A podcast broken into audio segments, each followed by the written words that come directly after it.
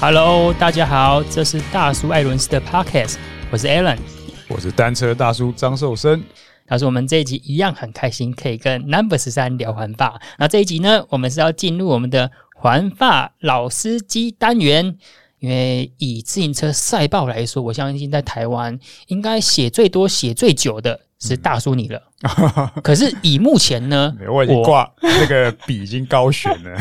以目前呢，就是呃粉丝。追踪最多，而且在华文世界最有影响力的，应该是 Number 十三。那我们刚刚上一集跟 Number 十三聊一下，我觉得他的年纪应该也是蛮年轻的。嗯在这个英雄出少年的时代啊，我们想要了解一下，说，诶，如果在十三大之后，有人也想要步入这样子一个正轨，那了解一下说。十三大，你是在每天当中，因为我们上一集讲到说，你每天比如说一站啊，是花大概可能一到两个小时的时间来看比赛，然后再熬夜写赛报。可是，在这之前，你有讲到说要做适当的功课，那你是怎么有效的收集自行车的比赛啊、器材以及这些赛事的资讯？网络资讯这么多啊，你怎么去汇整呢？嗯，这个东西当然就是要花这个时间。嗯，这个东西会慢慢的随着你写比赛，你会慢慢写出一个 SOP，或者说你会你会慢慢在脑中汇整出你今天想要写的东西。但是就是说，因为毕竟这些东西大家在网上面都查得到，但是要怎么把它整理出一个人家看得懂的报道，呃，我觉得是一个比较困难的地方。那我每天基本上花最多的时间上在上面，应该就是国外的那个 Cycling News，因为那上面会有很多数据，然后很多新闻报道。那另外一方面的话，我也花蛮长时间在 Twitter 还有 IG 上面，主要是 Twitter，Twitter 上面会有蛮多更即时性的新闻在 Twitter 上面就是被发出来，或者说有些车队的临时的公告，或者说他们车队今天可能特别为选手准备什么东西，都会在 Twitter 上面呃率先曝光出来。那那些东西会远比在 Facebook 或者在 Cycling News 上面来的更快。那十三，我想要了解一下，就是你在自行车这一块可以谋生的空间，可以获利的空间是相对比较局限的。那你怎么维持自己的生活呢？嗯，我还是有一个主业的工作啊，就是说，毕竟写这个东西是兴趣，它不是我的主业，它连我的副业都算不上。嗯，所以 Number 十三这个东西就是一个我呃下班后就是算是打发时间的业余兴趣啊。那它之后如果要变成我主要的收入来源，其实还蛮困难的。因为这几年下来，虽然说陆陆续续有收到一些业配啊，不过那些东西我就是当做嗯，可能几个月内，嗯，对对，一些零花钱之类的，我不会把它当做是主业的一部分。因为现在在这个时间点，我觉得所有的厂商，嗯，不管是代理商或经销商，或甚至是车店啊，他们会花在网络行销上面这一块的费用，我觉得是有越来越。精准，精精准，然后精准，精，然后反就是负面词叫做小气，对，可以这样说，就是因为你知道写 Number 十三写这么多年了，陆陆续续当然也有很认识很多自行车媒体，就同行，比如说单车时代或者新单车啊，或者是说，嗯，一些那像是来闹，好，包括来闹也在内，就、嗯、是这些圈内的人，你不不认识都难。那他们当然也会 complain 一下说，说哦，现在的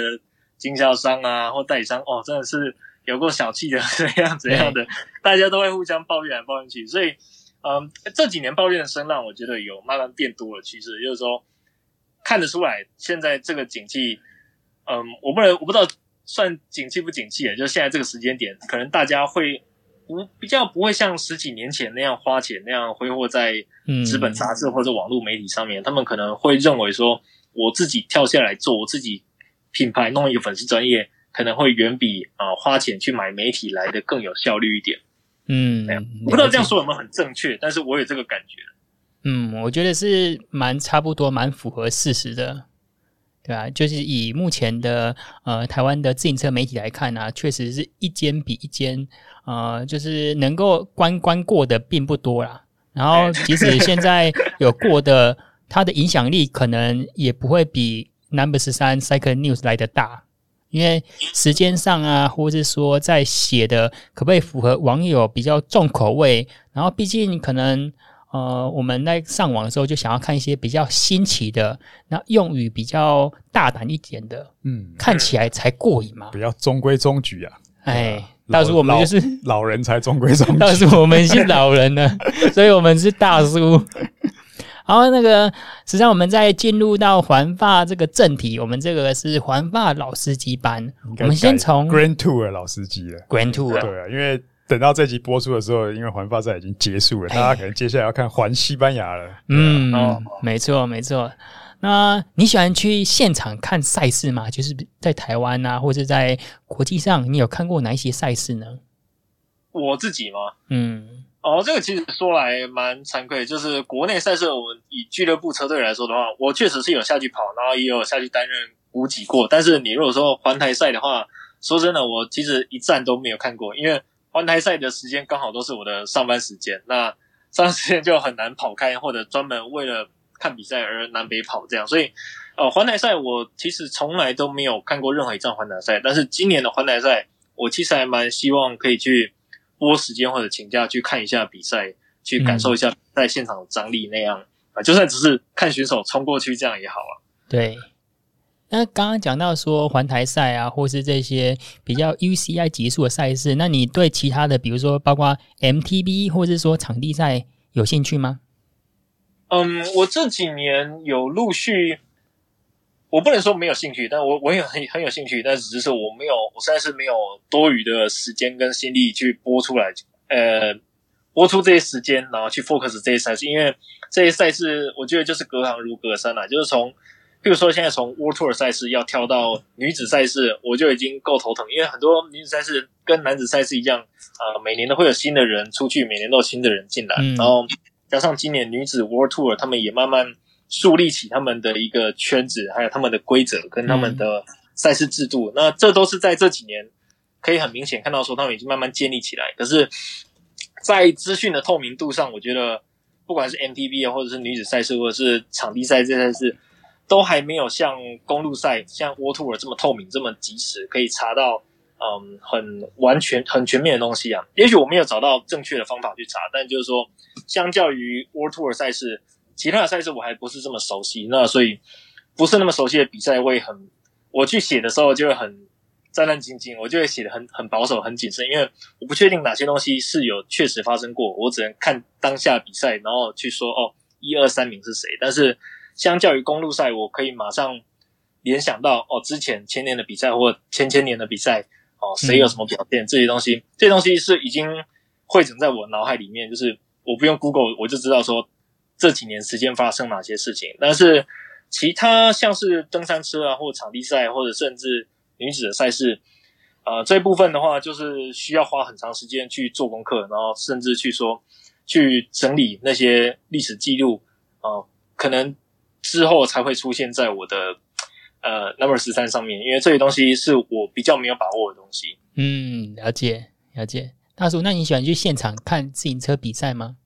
嗯，喜欢啊，因为现场看的感觉跟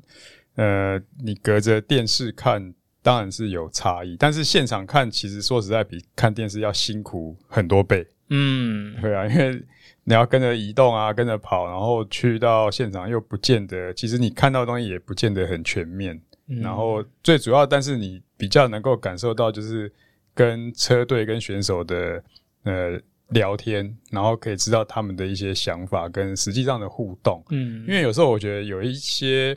有一些情况是我们隔着，譬如说等于是媒体的二次传播去揣测的。譬如说啊，车队里面有谁跟谁不和啦，嗯，然后呃哪哪两个队好像是世仇啊，诸如此类。那但是媒体有些媒体是很喜欢去。操测操弄或臆测这样的东西，但实际上我们去现场看很多东西，其实并不是这样。嗯，那其实这个东西聊着聊着，让我想到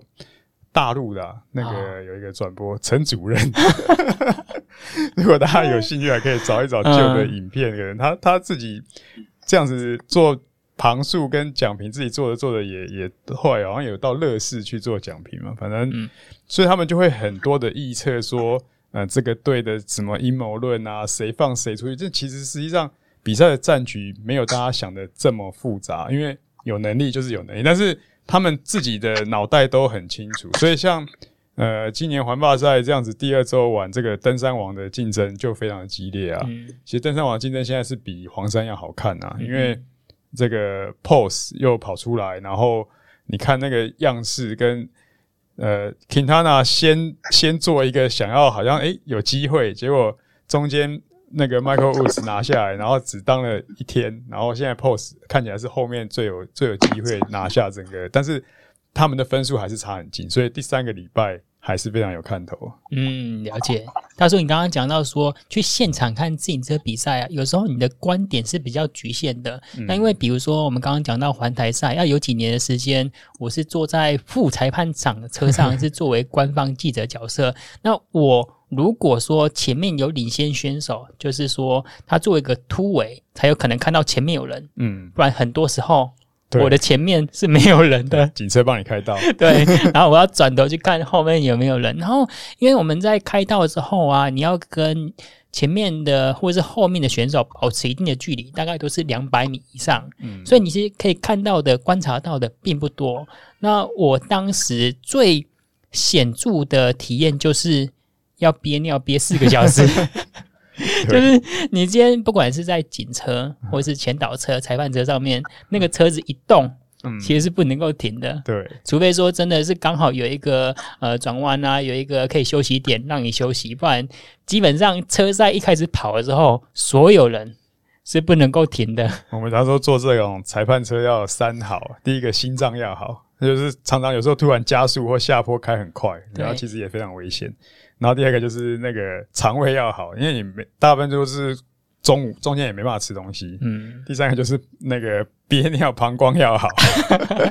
对，因为这个也，所以我们在上面其实连喝水都有，就是只是小小小口这样子，嘴巴润一下而已，并不会说大量喝水啊。所以，但是这些东西来讲，都只是嗯你在现场才会感受到的一些特别的地方，但是坐在。那些车子里面，说实在，我们也只有听无线电。嗯，我连连看转播都看不到。对，对啊。但是比较可以聊的就是前面，呃，开赛前跟结束之后，而且是可以到对车区里面去近距离的看他们很多的东西跟互动。嗯，了解。然后我们再回来跟十三聊一下，就今年环法已经来到第十五站中末段了，你怎么预测今年的赛事发展？然后在这十五站当中，你印象最深刻的，以及说让你在写的时候写的哇非常热情、非常有动力的。嗯，我觉得接下来这一周的发展看起来，GC 的排名就是呃黄山的争夺争夺战看起来都是二三四名在争夺比较多，因为。呃，明显普卡恰的时间现在已经领先第二名的选手五分钟以上了。那一般到这个时间点，除非他在第三周自己自爆，或者说他有摔车或发生意外，嗯、看起来看起来其从昨天的表现来看，其他的选手很难去影响到普卡恰的，应该说很难对普卡恰有什么直接性的威胁。嗯，啊，毕竟五分钟是很长时间。那普卡恰如果他能守住这个时间点的话，基本上他什么都不做就可以把黄山穿回巴黎。嗯，所以目前看起来，我觉得黄山的争夺战应该会 focus 在二三名的争夺者，会可能性会比较高啦。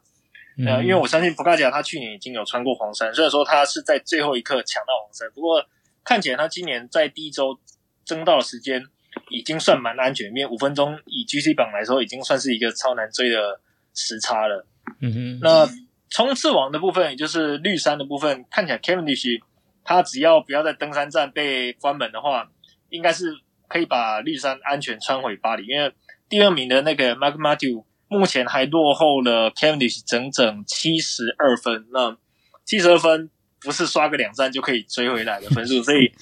而且加上 Cavendish 他今年的状况真的调整的还不错，所以我觉得绿山的部分 Cavendish 应该是蛮安全，可以把绿山穿到巴黎。呃，登山王的部分，我觉得是第三周应该会是竞争最激烈的一个部分，因为从第一名的 World Police，然后他才七十，他现在有七十四分嘛，那 Mike Woods 六十六分，Quintana 是六十四，然后还有 Van Aert 他现在是六十，他也是六十四分，所以等于说，哎，登山王前四名的选手差距不到，差距都在十分之内，所以也许到最后一刻。Van Aert 会抢到登山网也说不定，就是说登山网，我觉得在第三周肯定是竞争最激烈的一个一个色山了。嗯嗯，了解。十三，你刚刚有讲到说环法现在黄山第一名跟二三之后的差距是五分钟嘛？对，为什么会说五分钟这样子差异是很大的呢？比如说以俱乐部选手，我们爬一个蓝色公路，可能呃大叔如果练得好的话，我们两个人的差距就会差五分钟了，一段爬坡就会差五分钟了。那在环法，它这二十一站当中，应该是三千五、三千六百多公里，诶，这么长的赛事，五分钟不能够透透过一些站别，比如说爬坡啊，或是有一些选手他的计时赛能力。比较好的可以把它搬回来呢？嗯，确实是这样。就以一般的观众或者说呃俱乐部车手来说，可能觉得五分钟这个时间真的没有什么。不过呃，毕竟是 World Tour，那这是自行车赛事竞争最激烈的一个公路赛事，所以每一分钟或者每三十秒或甚至十秒时间，对这些职业级的选手来说都是斤斤计较。呃，尤其是对要争夺黄山的选手来说，每一秒都是每一秒他们都会尽可能去争取。那五分钟已经算是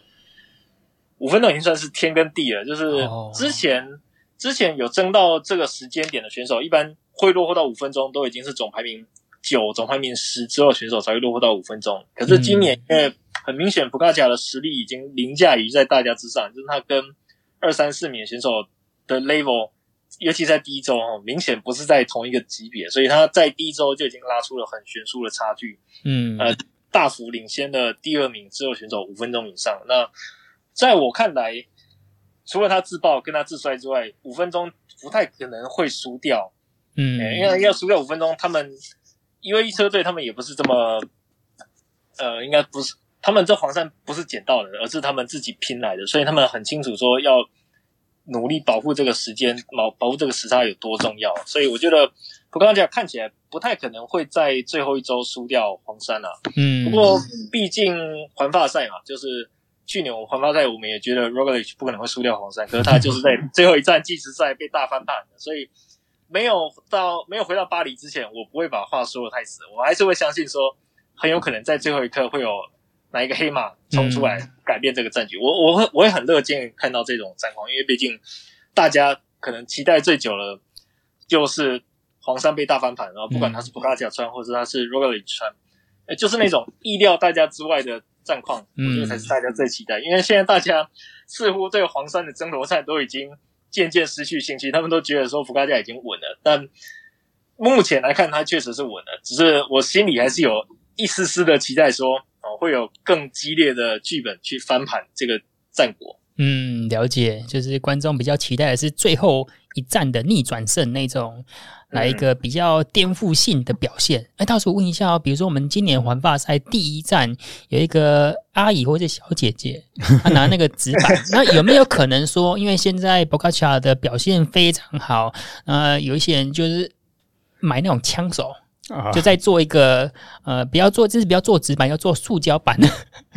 那在环法登山站或者下坡的时候，能不防的来，就是不要说暗算了，就是诶可能不小心，如果发生这种事情，环法赛主办单位有可能就是让他重拿到黄山这个荣耀吗？就是确实不是因为选手能力不好。你讲的是疯狂的车迷吧？嗯、这个。在自行自由车自行车比赛，在法国好像还好，因为法国车迷毕竟好像还还算蛮理性的。嗯，那这种的好像比较听过的是在意大利，哦，意大利车迷就比较疯狂。嗯、那环意赛如果是意大利选手领先，像那个时候潘纳尼领先，然后他们就会对其他的对潘纳尼的对手吐口水，哦，骂垃圾话都有可能，然后。像据我知道，阿姆斯壮在意大利也是非常不受欢迎的。对，那早年更早年就是一九八零年代吧，有一个 Steven Roche，、嗯、他就是拿也是呃环意跟环发，然后加世锦赛，好像就同一年吧。然后哎、欸，不是同一年，他是他那时候跟他的队友在竞争，然后他是环发加世锦赛，嗯，然后那个总之就是。类似这样的情况，又是意大利的车队，然后甚至有车迷是泼那个醋酸水。哦，对，但是 就是有一些疯狂的举动会有，但是呃，法国我只听过比较多的就是一些用抗议来来去凸显他们的抗议，把路遮起来啊。有听过农民啊，有什么司机啊、嗯、抗议的时候不让车队前进，中间有一些这种，嗯、但是现在来讲就比较没有了。现在这些来讲，呃，这种。意外应该是不会针对个人啊，不然这样的话就太没有运动精神了吧。对对啊，对，我记得早先还有看过，可能十几年前不知道哪一本外文杂志看到说，就是对那一位选手用 BB 枪射击哦，所以就是在因为毕竟自行车是一个在户外竞赛的活动，那你不可能每一公尺或是每一百公尺都有驻位警察嘛、这个。但是这个如果发生的话，会牵涉到就变成是要。调查了，就是犯罪的行为了，嗯、所以基本上应该还是不至于啦。嗯、那当然，像足球就是说团体的那种暴力球迷，但是我觉得他们的 target 跟方向是不太一样的。嗯，了解。好，那我们再回到环发在这边，那我相信十三大对于器材跟科技的了解也是非常深入。然后我们在上一集的时候，我们就已经先预录好，跟大叔聊到说西甲以及管胎。目前在 Ineos 车队看到，他们还是使用这样子相对比较历史悠久的规格。那以十三大的观点，你觉得西甲跟管胎，你自己的使用情况，以及你觉得这个规格会继续使用在环法赛吗？我们先讲西甲好了。我觉得碟刹不可否认，它是这这三四年，其实在公路车上面真的是算是爆炸性的成长，就是说它突然。一夕之间，好像是变了，所有的车队都改用碟刹了。那呃，碟刹目前看来也确实是相对成熟稳定。当然说它有它还没有办法克服的问题。那譬如说，像之前 Chris Froome 就很明确的表示出他的，嗯、他觉得碟刹就是会有那种蹭碟的问题，那会浪费他在坡上的体力啊。那还有长时间长下坡之后，来地面会累积的高温哈，对他好像也是一个。在他看来，好像也是一个问题啊，所以他在今年的环法赛就有在几站中换成 C 甲的车。嗯，不过我觉得 C 甲，尤其是像 Ineos 他们现在还在使用 C 甲，我觉得 C 甲它还是有一个好处，就是说它，譬如说，哎，主将在破胎的时候，哎，副将可以自己拆卸它的轮子给主将用，而不用等对车上来，然后还要用电动骑士去把那个贯穿走啊，然后就换轮子，或者还要被迫换整台车，所以。在这一部分，尤其是在主将碰到机械困难的时候，我觉得 C 甲是有很大的优势，可以让副将马上就处理呃主将的器材问题。嗯，但是你是你如果说呃，应该说长远来看，我觉得 C 甲最后还是会被碟刹取代掉，尤其是现在这些车厂都这么努力在推碟刹的情况下，虽然说 Pirelli 有。Pirelli 他们现在也有自己的碟刹车，那但是我不知道他们跟 Ineos 车队之间有没有协议说，哦，我们接下来四年的时间都要继续骑夹刹车，或者说他们会在哪一年换成碟刹车？因为毕竟，呃，现在夹煞的套件已经越来越少了。那据我所知，新的九一零零好像也已经没有夹煞的套件。那像速联他们现在，嗯，好像也没有在特别在推夹煞的东西，所以。呃，明显看来，夹煞这个东西就是会被慢慢淘汰掉，尤其是在一级的套件里面，这个东西看来就是不免啊会被淘汰，但是也不会这么快，因为毕竟夹煞的成本还是比碟刹来的低很多，所以我相信夹萨还是有一定的市场，有一定的空间在。但我们单看 World Tour 赛事来说的话，很明显，现在已经九成的车队都已经换成。碟刹了，现在场上就剩 Ineos 还在使用框刹的车，哎呀，但我不知道这个是他们跟 Pirelli 的协议，还是说他们自己坚持要用框刹的部分。嗯，那你自己喜欢碟刹还是骑甲呢？我觉得这两个东西我都可以接受，因为夹刹夹刹，我觉得我觉得夹刹车比较美啊。我我自己我自己平心而论，我觉得夹刹车还是比较美。我不喜欢碟刹那两个碟盘在那边看起来很突兀，可是我不会否认碟刹的性能。啊，确实比夹刹来的稳定，尤其是在比较恶劣的气候啊，比如说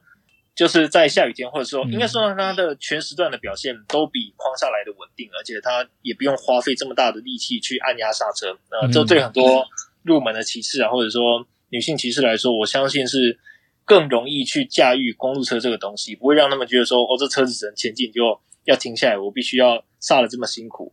碟刹就是碟刹好处就是可以让。呃，那些入门的骑士也可以感受到，嗯、呃，也可以去很轻易的去使用这个刹车了，这就是让拉算是我觉得算是拉近了跟这些初阶骑士还有他们跟公车之间的距离。嗯，了解，了解。好，我这边有一个网友提问，就是说他想要知道现在以前啊，很多呃车队的队车是 Skoda 的，然后这个队车呢是呃车队自己准备的，还是环法组委会帮他们准备的？而且他主要问题说，因为你看哦，Skoda 目前它的市占率在职业车队当中是比较少一点点，还有另外一个就是赞助商家乐福也不见了。这个十三大对这两个问题有稍微了解吗？嗯，车子的部分我算有了解，但呃，家乐福的部分我就没有那么肯定。我觉得他们可能有自己的呃政治考量，或者是说他们有自己的不一样的领域想要去发展。但是车子的部分，Skoda 我记得他们应该在十年前应该算是他们的高峰吧，因为我记得那时候 FDJ 还有 Lotto Stone 车队都是使用 Skoda 的汽车。嗯，但是这些汽车，嗯，就我所知。并不是从环法他们组委会那边去牵线，或者是他们提供的，而是这些职业车队去跟欧洲的汽车经销商他们自己去连线去合作的。而且这几年我觉得，嗯，不同的汽车品牌在 World Tour 赛事上面，呃，有很明显的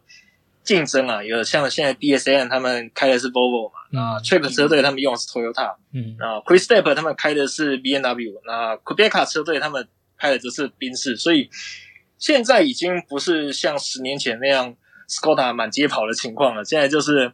各个品牌的汽车看起来都有都有花心思在 World Tour 赛事上面了，就是说他们自己都有准备他们自己的旅行车去给这些职业车队使用。所以现在除了呃职业选手他们在前面那个主机上的竞争很激烈，看起来在主机的后面的那个汽车警团。其实他们品牌的竞争也算是蛮激烈的。嗯，了解。对啊，Sunweb 之前用 Mini 啊，嗯，然后那个 Sky 之前用 Jaguar。对，那其实这些车啊，都是车厂跟车队，就我的理解是，他们给车队的费用，甚有的是甚至要赞助。那即便车队用的量大，那其实他们买到那个车子的成本也很低。嗯，因为它是作为一种宣传，所以。车队基本上你会看到那些哇，我们在想说开双 B 啊，开这些豪车，然后好像基本上车队这么有钱嘛？但是整个车厂来讲，对汽车来讲，它就是一个宣传。甚至很多的呃品牌，其实，在欧洲不止这些呃 Grand Tour，就是 Pro Tour 车队是这样，很多品牌用的宣传车也都是这样配合，因为大家不用把。双 B 想的太那个，因为你出了德国的机场，全部计程车都宾士啊，嗯，那个也都是补贴的啊，所以他买买车成本其实比我们想象中要低很多了。对，讲到车厂部分，那今年变成巴林 Victorious 车队，它早先是巴林迈拉伦，嗯，然后他们的车队的前导车确实是有迈拉伦的，但他们的对车就当然没有用到这么的豪奢。好，我们问到最后一个问题就是十三，那目前。这个环法已经，如果听众听到我们这一集，应该环法差不多结束了。那在接下来呢，还有奥运以及环西等。那你接下来会关注哪一些赛事？嗯，接下来奥运我百分之百会关注，因为我其实等了四年哦，今年已经等了第五年，我我已经我都有答应观众说一定会陪他们看完东京奥运，因为上一次的里约奥运啊，我就我就有全程参与到公路赛。我真的是全程参与，就是那六个小时，我真的是乖乖在电脑前面把奥运看完，因为我觉得这是四年一次的赛事，没有什么运动赛事比奥运来的更重要，所以我觉得奥运是我百分之百不会错过的赛事，所以啊，呃，奥运我一定会全程参与的。然后世锦赛跟环西班牙，呃，这也是每年我的固定行程，所以接下来这三场赛事我一定都会参与到，就是呃播报的部分呢，哎呀。嗯，好，所以刚刚讲到的时候是奥运，奥运今年有阿凯在男子公路赛部分，那我们祝福阿凯有很好的表现。然后还有世锦赛，那以及接下来应该是还有环西嘛？对，嗯，所以就还有其他的吗？就是你在你会在特别注意，比如说 Cycle Cross 啊，或者其他的呃登山车世界杯这些比赛吗？嗯，登山车的比赛我现在有加减在看，因为我其实蛮希望啊。呃，只是希望我没有保证说明年一定会，但是我是很希望说明年啊、呃，我的赛事报道部分可以增加登山车的 World Cup，还有呃登山车世界锦标赛部分。因为我自己也有在骑登山车，那我很希望说可以有更多人一起来关注登山车赛事，因为登山车跟公路车是完全完全不一样的世界，所以他们运用到的技巧，还有他们运用到的战术啊，跟他们的比赛观点跟公路赛完全都不一样。所以，嗯、登山车有它很有趣的部分，但是。就我现在也是一个门外汉，我自己老实讲，我对登山车我自己也是一个门外汉，所以登山车赛事我正在很努力的吸收它的比赛资讯，因为相较于公路车的 World Tour 的赛事，呃，我还没有这么熟悉登山车的媒体，因为我觉得这这是完全两个不同的世界，所以媒体还有他们嗯撰写比赛的角度似乎也都不太一样，所以登山车的比赛资讯我还没有。像 World Tour 赛事这么熟悉呀、啊？那我还正在努力中。嗯，了解。好，那我们这一集呢，非常感谢 Number 十三加入我们环法赛的讨论，然后期待十三大在未来呢，持续为我们网友观众带来最精彩以及最第一手的赛事报道。那我们这一集感谢你的收听。如果你想听什么主题，可以在 FB 搜寻大叔爱人士，或是透过 Podcast 留言告诉我们。我们下次见，拜拜，拜拜。